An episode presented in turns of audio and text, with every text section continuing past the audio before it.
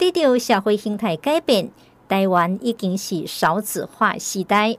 过去每一年四十万名的新生儿出生盛况早已不在。根据到二零二一年内政部人口统计资料显示，新生儿人数已经不够十六万名。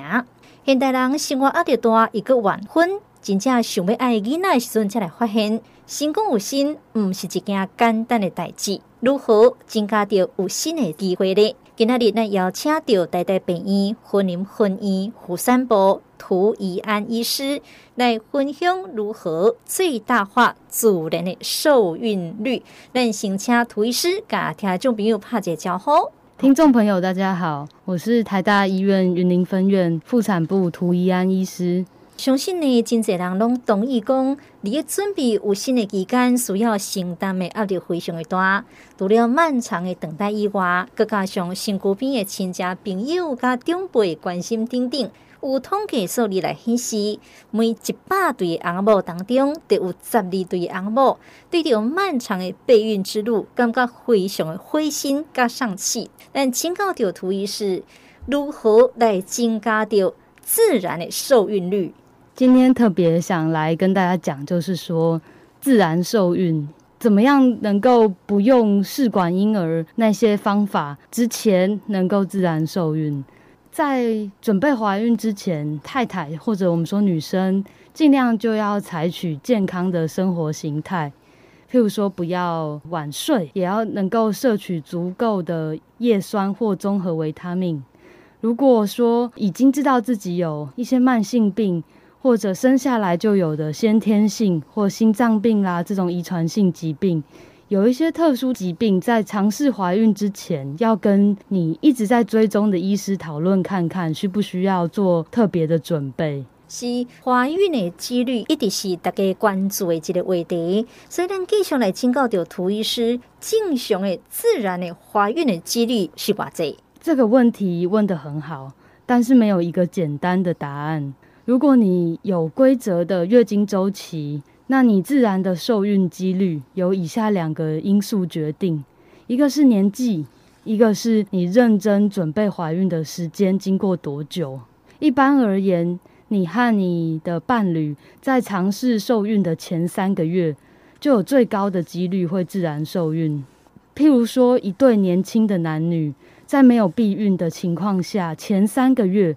就怀孕的几率在百分之二十到三十七左右，一年内呢，大概有八成，两年几乎有九成的人是能够自然受孕。但是如果说太太年纪有三十五岁，先生年纪五十岁以上的话，这样自然受孕的几率就比较低。举个例子来说，四十岁的女性每个月受孕的机会，就只有她十年前就她三十岁时的一半的机会而已。是好多呢，涂医师有讲到，这四十岁女性受孕的几率，跟那三十岁一半，这个机还用具共款吼，你个按照保养就无法度加新的共款，所以这种老化对着受孕的几率影响到底有多大？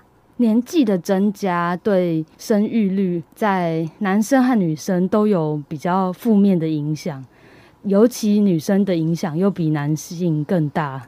女生年纪越大，就是说，她的生育细胞、卵子的染色体的异常几率就上升，库存量也变少，就算怀孕的流产率也会上升。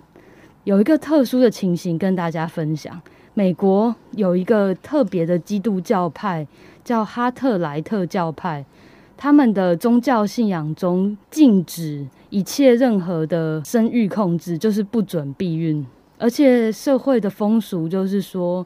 要一直尝试怀孕，直到女生停经，这样的社会氛围，那这样的情况就变成一个人口统计研究中大家喜欢观察的一个人口发展的记录。那从这个记录里，我们特别截取一件事，就是他们最后一次怀孕生产的平均年龄会自然受孕的是四十一岁，也就是说，一般来讲，这个年纪四十一岁以上就没有那么容易自然受孕了。那刚提到男性也会随着年龄增加，呃，我们有发现精液的活动力跟数量会从三十五岁以下有慢慢的下降，但是要影响到生育率，通常是要到五十岁以上。所以，我们如果有注意到想怀孕，但十二个月以上都没有避孕，又有规律性生活，一直没有好的结果，还是没有怀孕，我们医学上称为不孕症。但是三十五岁以上的女生，我们就把那个十二个月定义缩短成六个月。如果还没有怀孕，就应该提早一点建议就医检查评估。是，所以头拄仔呢，涂医师甲听众朋友讲到，毋管是查甫也是查某的，只要老化对着这个受孕呢，拢有真大的这个影响。当然，生育是翁仔某两个人共同的代志。那想想要增加着自然受孕的机会，毋是干那靠一方面得当自个搞，这是翁仔某需要做伙来努力。所以真侪人都有疑问：哎呀，安尼到底几工爱做一届？也是一工做几若届，这是上届理想的备孕的方式。这个是蛮有趣的一个问题。有人会听说，太长的跟太太发生性行为，是不是精液的品质会不好？但是其实哦，研究结果是让我们觉得有点意外，反而是长时间的禁欲，尤其是男生，会降低精液的品质。所以，我们觉得其实关于太频繁的射精会降低男性的受孕率是一个错误的概念。相关的精液分析的相关研究发现呢，男生禁欲超过十天，他的精液分析就会发现比较少的精子数量就比较不好嘛。但是他如果禁欲只有两天呢，大部分的情况还是有正常的精子浓度。另外一个研究。他收集了一万个精液的简体研究报告，正常的男性就算是每天射精，也都不会降低精子的数量和活动力。最特别的是，我们发现某一些先生的精虫数量是偏少的，属于我们寡精的男生。反而要维持他比较好的精虫数量跟活动力，发现是必须建议他每天都射精，不管是跟太太啊，还是说他自己用手淫的方式、自慰的方式取出，都会比较好。换个角度来看，在太太受孕的窗期，每一到两天性行为，应该会有最好的怀孕率。是，所以吼，这个咱一般想象的，诶，真正无啥共款哦。不管讲你是想要避孕，也只是想讲要怀孕，好好啊，家己了解到月经周期拢是必要的。请教涂医师，听讲受孕窗期最容易怀孕，什么叫做受孕窗期啊？承接刚刚前面我们提到受孕窗期这四个字，刚不是问说几天要行房一次最容易受孕？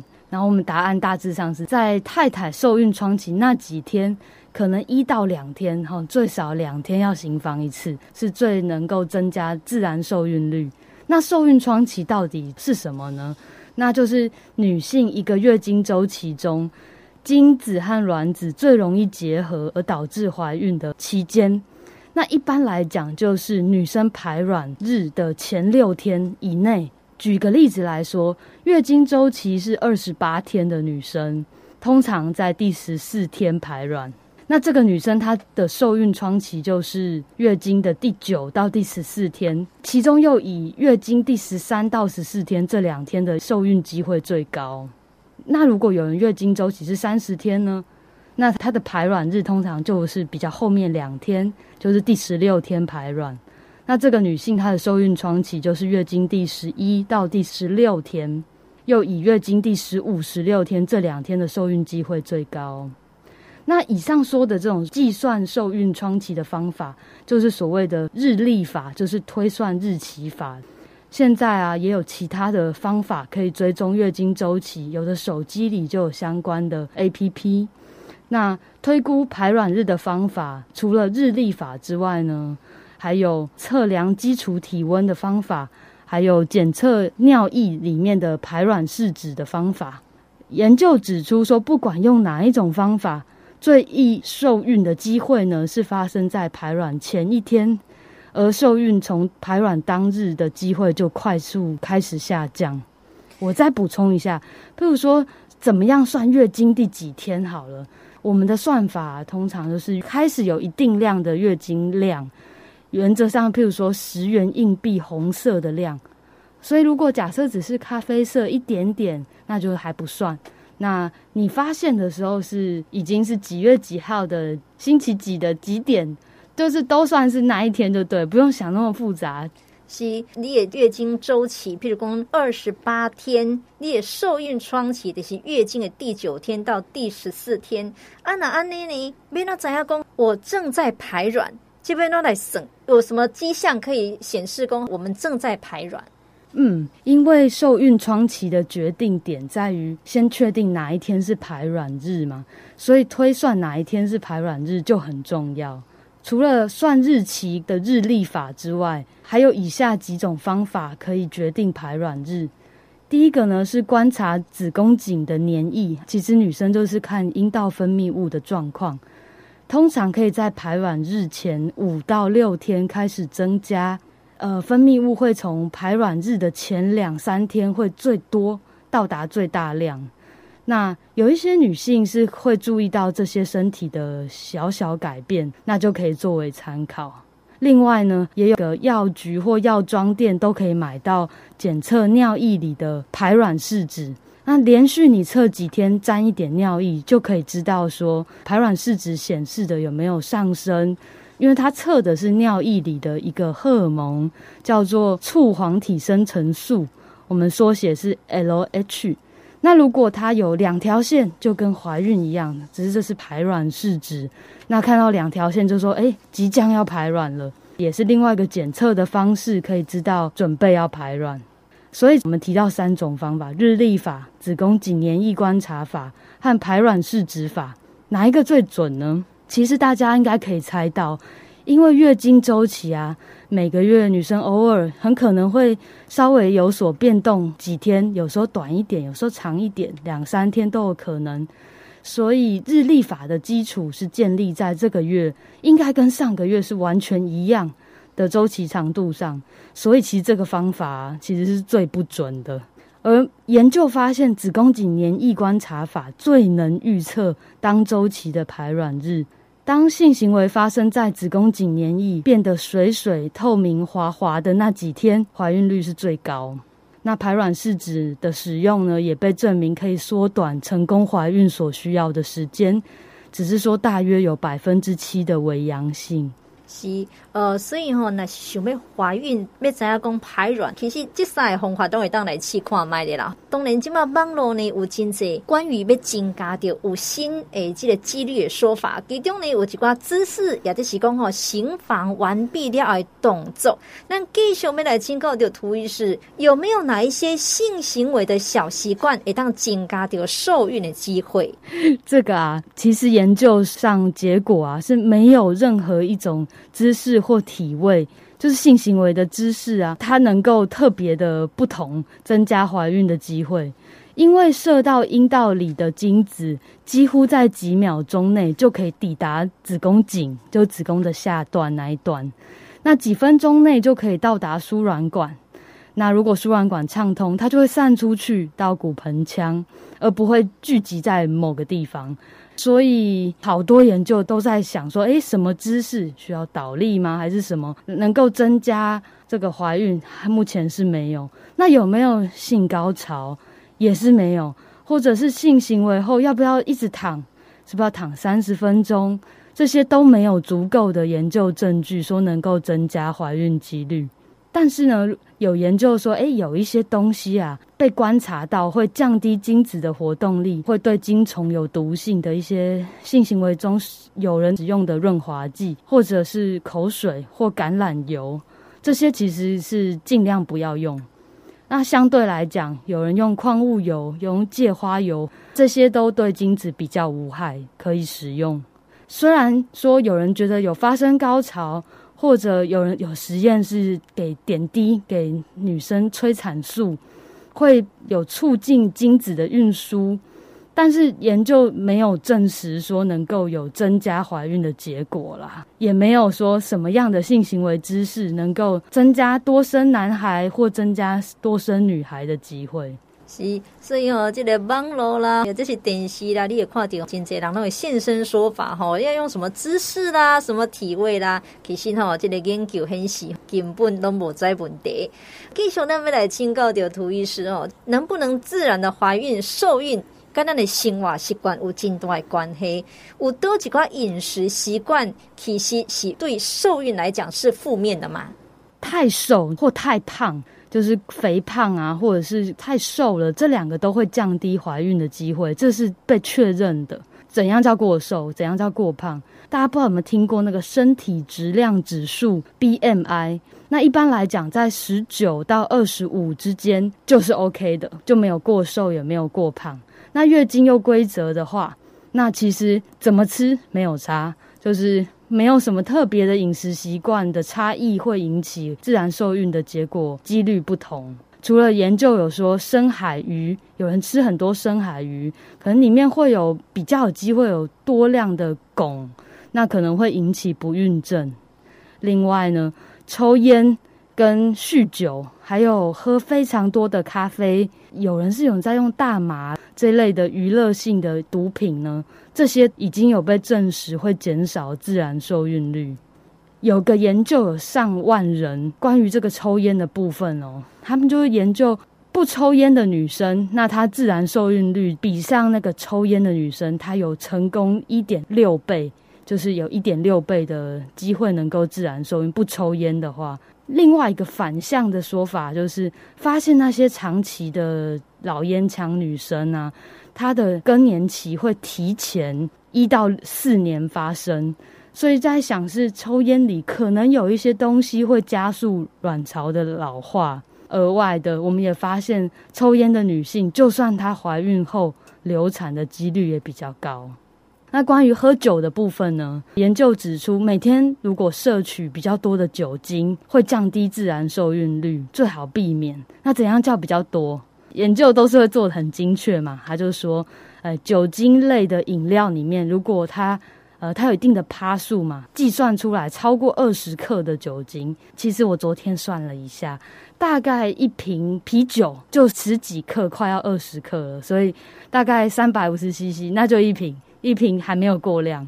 那超过的话就会降低自然受孕率，应该要避免。如果是孕妇呢，那摄取酒精就完全没有所谓的安全剂量。就算只摄取一点点，都可能引起胎儿发育的负面影响。此外，酗酒的男性也被证实，精液的体积、浓度、活动力、正常的形态都会减少，甚至哦，男生的荷尔蒙睾固酮也会降低，会引起性功能障碍，像是性欲低下、勃起障碍或早泄等等。再来，关于咖啡因。研究显示，一天摄取五杯以上的咖啡就会增加不孕的机会。五杯咖啡就五百毫克，假设一杯咖啡就是一百毫克的咖啡因。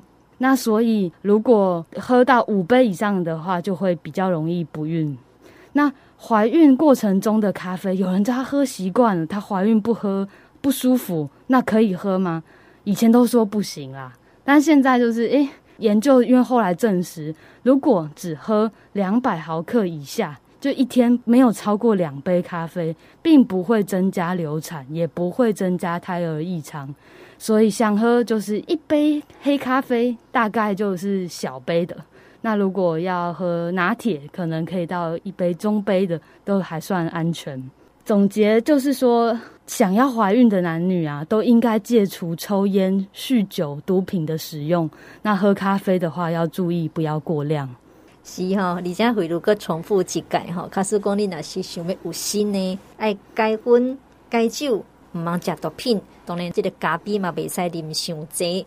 有真济女性呢，拢习惯讲有心了后才开始补充着营养，其实可能有较晚淡薄啊。为着要保证着母婴的健康，听讲为着备孕开始，就应该爱调整着家己的营养。所以咱继续要来请教着涂医师，会当食虾米增加着主人的怀孕率？至少要多吃叶酸。叶酸听起来好像只要我每天吃菜就会有，但研究上说，我们备孕或者是刚怀孕的时候，都要每天补充四百微克的叶酸。一份一百克的绿叶蔬菜，可能也只有就十几到几十的微克的叶酸，其实就很容易吃不够。那吃不够的时候，比较容易发生胎儿的神经管缺陷。所以其实大部分的医师就请大家在药局、呃药妆店或者是大卖场的药品贩售区都可以买到叶酸。我们说孕妇叶酸、备孕的叶酸，一天吃四百微克，这个会让怀孕的时候宝宝比较健康。再来就是也有一些研究显示，吃一些饮食中特别的多摄取，能够呢增加一点点自然受孕率。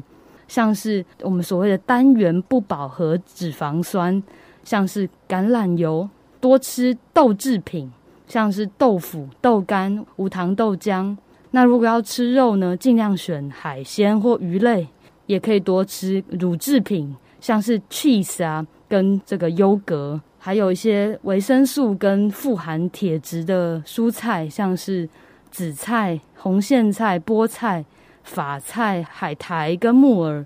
那如果要吃糖类，是指饭啊，那这类的时候呢，尽量选全谷类，它的升糖指数比较低。所以像糙米、玉米、小米、燕麦、荞麦、藜麦这些都比白米好。水果也是可以多摄取的。以上呢，如果饮食能够多摄取，研究上能减少不规则排卵的机会，那就有机会增加自然受孕率。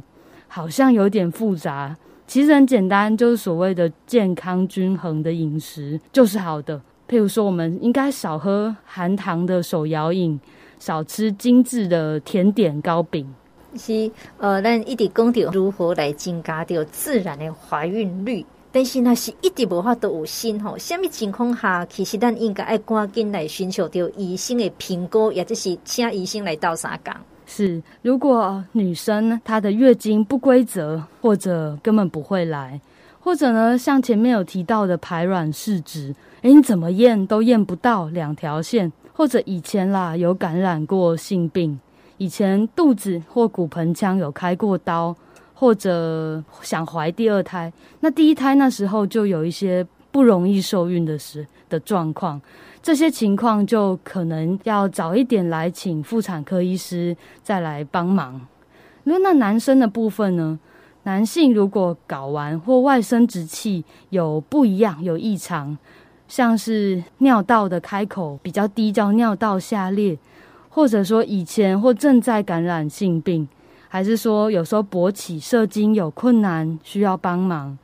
还是有诊断过不孕症，这些呢可以去看泌尿科医师。是，啊，那来讲来找到医生吼，请医生到三工，唔知医生拢会安排什么款的检查？通常妇产科这边在评估女性的怀孕的机会的时候，先讲结论，就是会做超音波，会抽血分析，会做建议先生的精液分析，跟太太的输卵管摄影。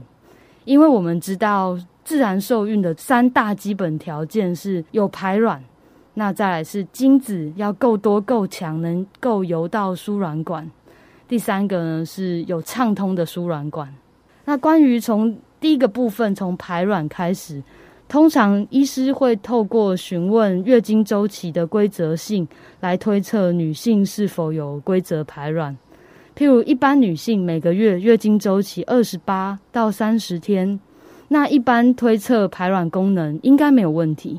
但是有一种疾病叫多囊性卵巢症候群，它可能两三个月才来一次月经，甚至可能不催经，半年都不会来月经，那就是排卵功能异常的例子。另外呢，正常生理周期女性一般只排一颗卵。所以，医师可能会开口服排卵药给你，促进多排几颗卵来增加受孕的机会。也可能建议抽血检验，有个叫 AMH，它是测卵子库存量，来决定排卵药的剂量。如果发现卵子库存量偏低，除了口服排卵药之外，可能建议要加打排卵针哦。那第二部分关于男性。如果性行为过程体内射精没有问题，下一步就是请先生进行精液分析的检查。射精的时候，精液除了精子之外，其实很多体积是那些储精囊、前列腺和尿道球腺的分泌物混合而成的。有一些情况，像先生如果有糖尿病、精索静脉曲张。或小时候得过腮腺炎，都可能影响精虫从睾丸制造经过输精管的运输，或者从尿道射出的过程可能会有问题，而有无精症、寡精症或逆行性射精的状况。做过精液分析就会知道，精液分析要怎么做呢？通常请先生禁欲三到五天之后，透过自慰的方式取出。取到一个取精罐里面，那在一个小时内室温保存，送到实验室就可以了。通常当天比较晚就能够出报告。第三个部分关于输卵管的检查，一般而言，输卵管就算不畅通，也可以没有任何的表现哦。唯一的症状可能就是不易受孕，只有严重的骨盆腔发炎。并发卵巢输卵管化脓的时候，才会肚子痛啦，会发烧。这时候超音波可以诊断，需要抗生素治疗。输卵管不通，可能因为曾经有骨盆腔发炎，有些人他只有分泌物比较多，子宫内膜异位症，像巧克力囊肿，曾经腹部或骨盆腔开刀过，就像阑尾炎啊或腹膜炎这些。要确定输卵管是不是有畅通，标准的检查就是输卵管摄影。医师会放一个软管到子宫内，在 X 光摄影之下对子宫腔打入显影剂，透过 X 光摄影就可以看到显影剂先充满了子宫腔，接着往两侧输卵管的流动，最后流到两侧输卵管末端，往两侧的骨盆腔散开。如果有一侧不通，塞住，那一边就会没有显影；如果两侧都不通，就会只有子宫腔的形状出现。是，头先你这个图医师有讲到，爱做超音波验血、精液分析、跟输卵管摄影等等。但请问的图医师，为什么需要用到这个超音波跟抽血？这到底是要检查什么物件？是，刚有说到这个超音波啊，拿来可以看到比较肿的输卵管之外，对于准备想要怀孕的女生，我们还会看一个关键的问题，叫子宫内膜。可以把胚胎当作种子，那子宫内膜就是土壤，所以要种进去才会开花结果，就是成功受孕。所以子宫内膜也是很重要的，大概。有一成百分之十的女性啊，子宫内膜会有长息肉，一种良性但是会减少着床率的疾病。可以透过超音波先有一个怀疑的话，那如果确定有，那我们做子宫镜，就子宫内视镜的小手术，就能够做息肉切除，就治疗好了。那超音波除了看子宫内膜之外，也可以看到一些。比较少见的先天异常叫子宫中隔，或者呢，在排卵期的时候，子宫内膜刚说像土壤嘛，那就不应该太薄，好像很贫乏的土壤一样。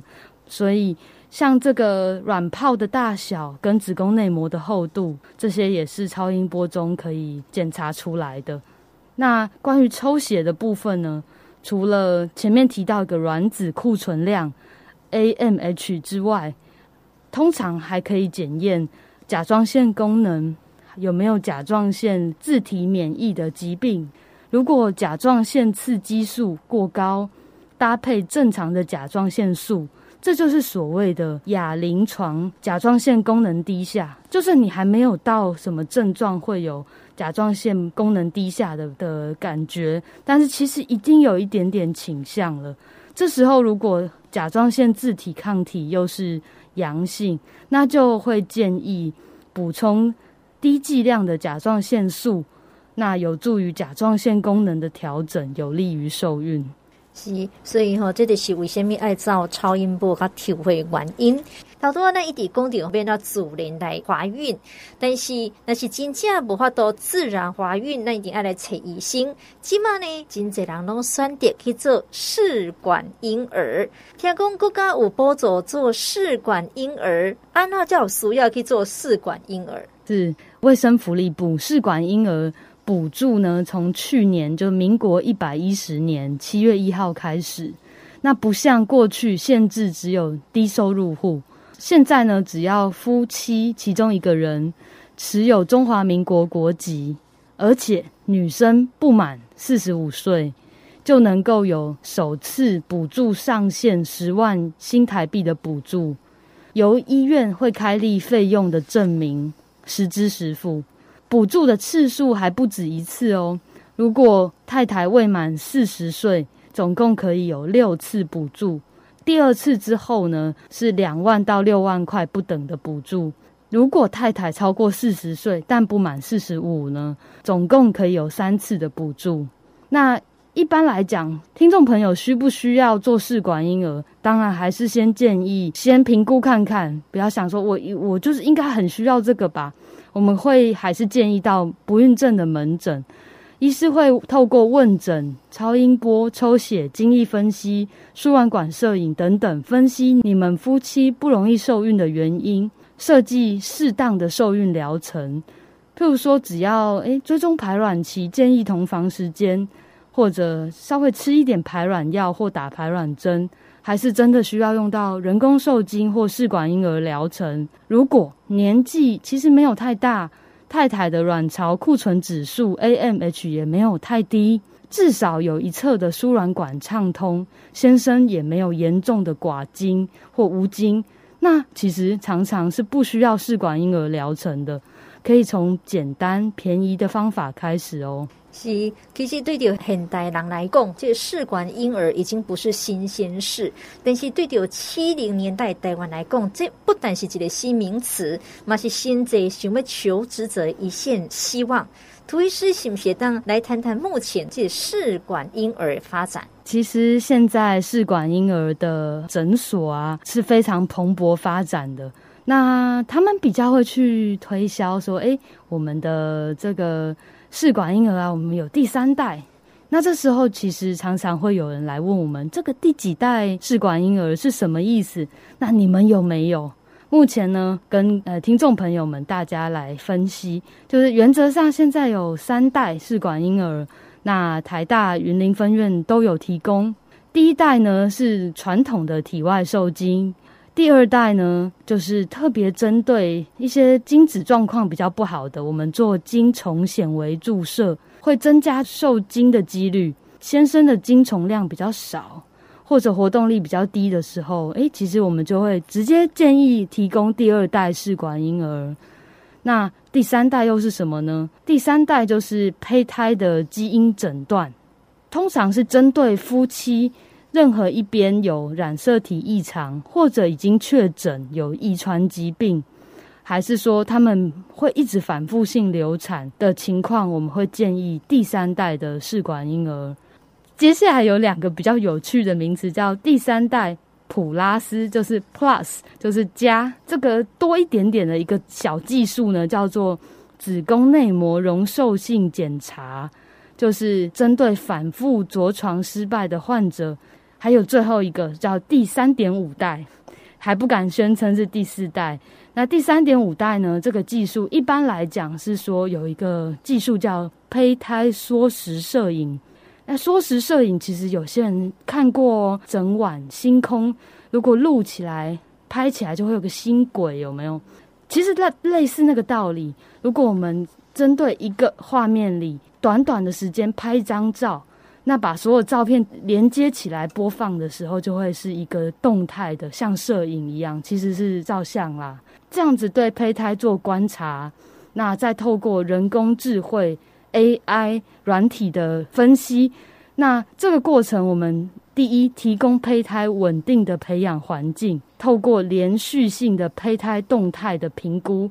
就是胚胎会从一个细胞变两个细胞，变四个细胞，八个细胞，会这样分裂。那我们有的胚胎，诶，它从八细胞又变五细胞，才又变成十六细胞，会有这种比较不正常的动态的时候呢，透过电脑的辅助挑选，那我们就会知道，诶，哪一些胚胎是比较优等的，我们就优先来植入，比较能够缩短成功怀孕所需要的时间。所以吼，今麦这试管婴儿的发展是非常的好。当年台湾今麦年每几年差不多一万名试管婴儿诞生。听讲试管婴儿有一寡附加的治疗技术，涂医师可以讲一下吗？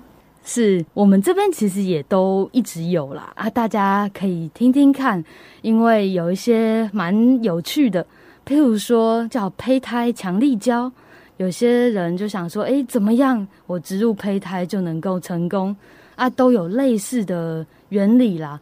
那我们叫胚胎强力胶或胚胎粘胶，它大概原理就是玻尿酸，那玻尿酸当做一个介质。在胚胎表面有接受体，子宫内膜上也有接受体，所以好像涂了一层强力胶之后，两边就粘起来了，可能有助于着床。那再来有一个叫胚胎的透明层的雷射辅助孵化，在胚胎有一些它的表面的透明层，就是像蛋壳一样，是比较硬的或比较厚的的样子的时候，我们可以透过安全的雷射帮它打薄。或稍微打穿，让它比较容易破壳而出，那是不是就比较容易受孕呢？那在子宫的内视镜，我们说叫子宫镜检查，偶尔也可以发现一些东西，那处理掉就会有助于增加怀孕的机会。还有一个技术叫子宫内膜轻刮术，诶，子宫内膜为什么要去烧刮它呢？呃，有一些人子宫内膜不知道什么原因，内膜就比较薄。那如果透过青瓜素，稍微给它一点点刺激，有时候组织就会再生，那所以有机会它就会变得诶再正常一点，再厚一点。是哈，所以哈，今麦技术真是是非常的发达。咱头拄有讲到这个政府呢有补助试管婴儿，听讲那云林县政府哈也有加码，是国家的补助之外啊。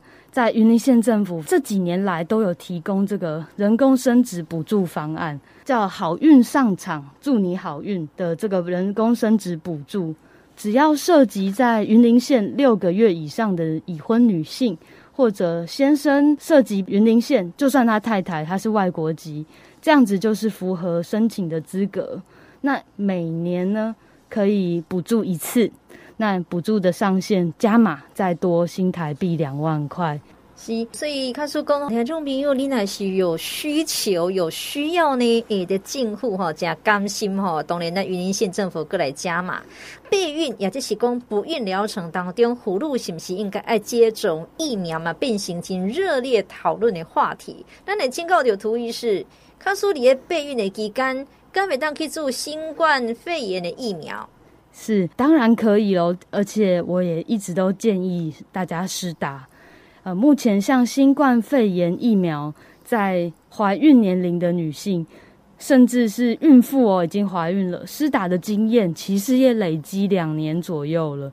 尤其 mRNA 新冠肺炎疫苗，像是莫德纳或 BNT，除了没有比其他族群多的副作用之外，安全性也相当可信。如果我们能在准备怀孕时就先施打新冠肺炎疫苗，减少成功了怀孕后会变成比较免疫力比怀孕前低哦。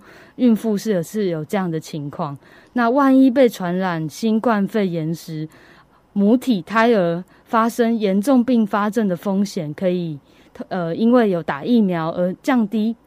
以上的建议的原理和依据啊，就跟我们平常一向都建议孕妇要打流感疫苗一样。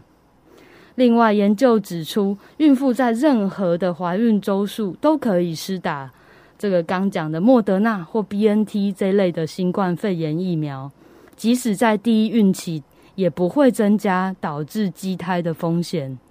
是，今天呢，涂医师甲听众朋友吼分享非常的多。你在最后呢，涂医师有啥物要提醒听众朋友的不？